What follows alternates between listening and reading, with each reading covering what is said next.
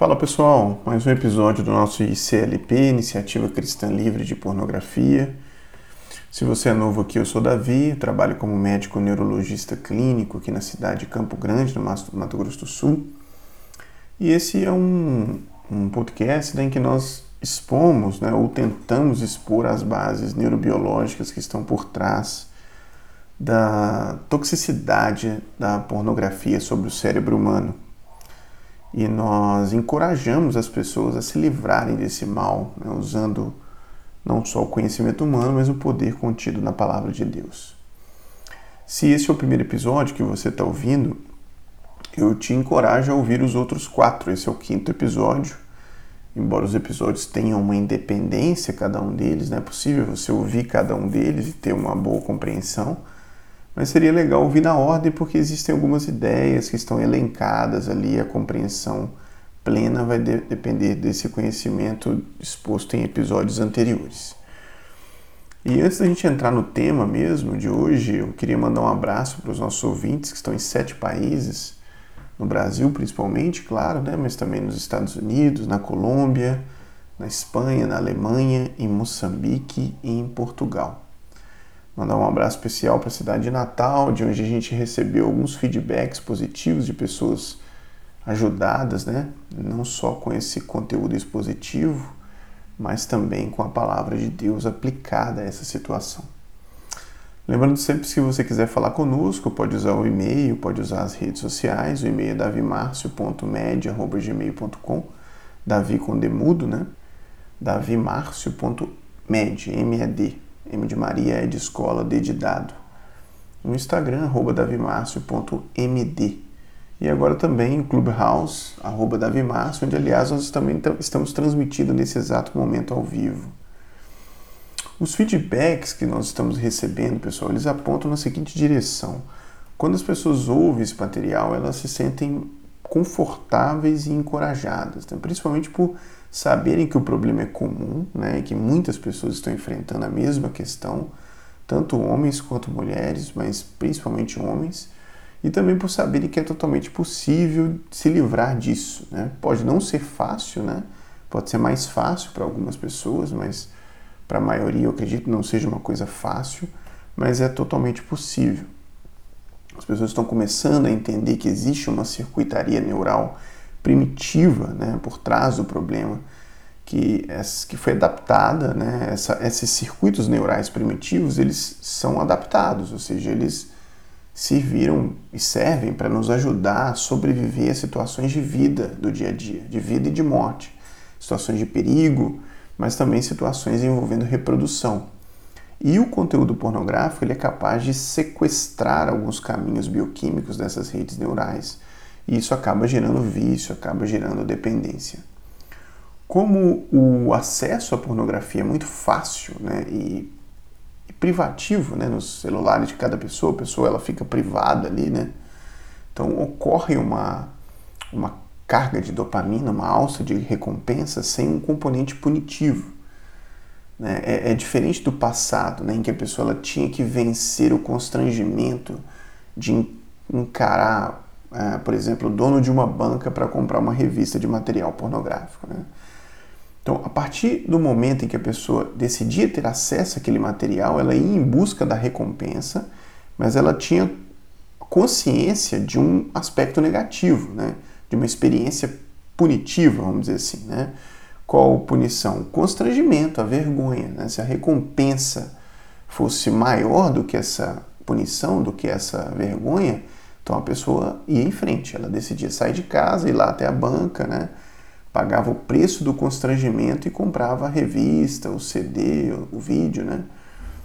Agora, para muitos o embaraço, o constrangimento era grande demais, era maior do que o prazer eventual que a pessoa sentiria com aquele material. Então ele se abstinha, ele resolvia não comprar. Agora imagine você se por acaso a punição desaparecesse, né? não houvesse mais esse componente negativo do constrangimento. Pois é exatamente isso que acontece hoje. O cenário atual é exatamente esse. A pessoa que acessa um site pornográfico, ou nem precisa ser site, né? o próprio YouTube, ele tem material pornográfico pode ser acessado por qualquer um, né? É uma coisa impressionante, aberto ali, né? Até uma, uma criança conseguiria acessar material pornográfico, né? É uma, uma coisa que está muito. está um clique ali, né? E como não existe mais o componente da punição, né? o reforço, a facilitação que as vias neurais é, relacionadas a esse é, prazer imediato do material pornográfico é, é enorme, né? E isso aos poucos vai modificando o cérebro de uma maneira física, assim. O fenômeno de, de, de neuroplasticidade é, que as vias neurais experimentam, né?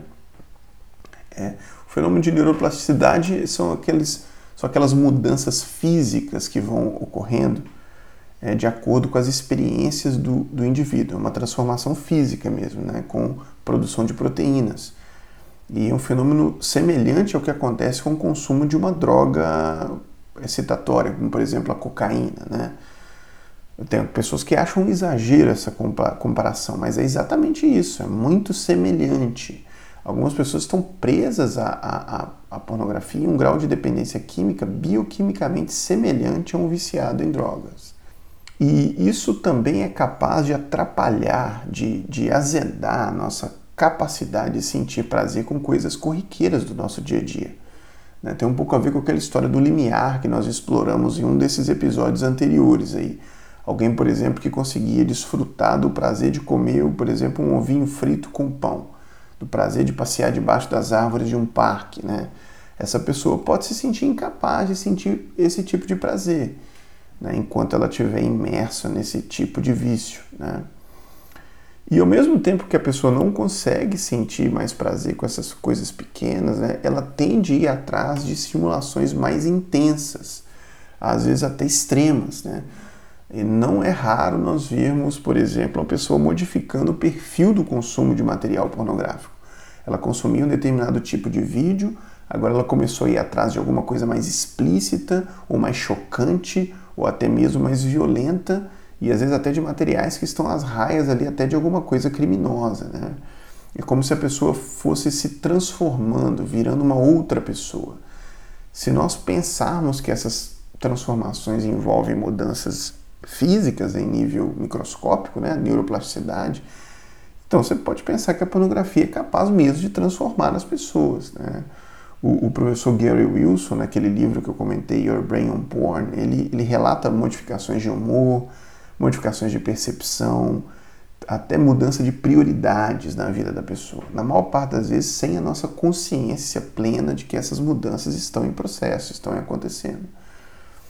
Para finalizar, eu queria ler com vocês um, um, um versículo. Se você tiver a sua Bíblia aí com você, você pode abrir em Provérbios 4, 23. Provérbios 4, 23, eu vou, vou abrir aqui junto. Provérbios 4, 23 está escrito assim: Sobre tudo que deve guardar, sobre tudo que se deve guardar, guarda o coração, porque dele procedem as fontes da vida.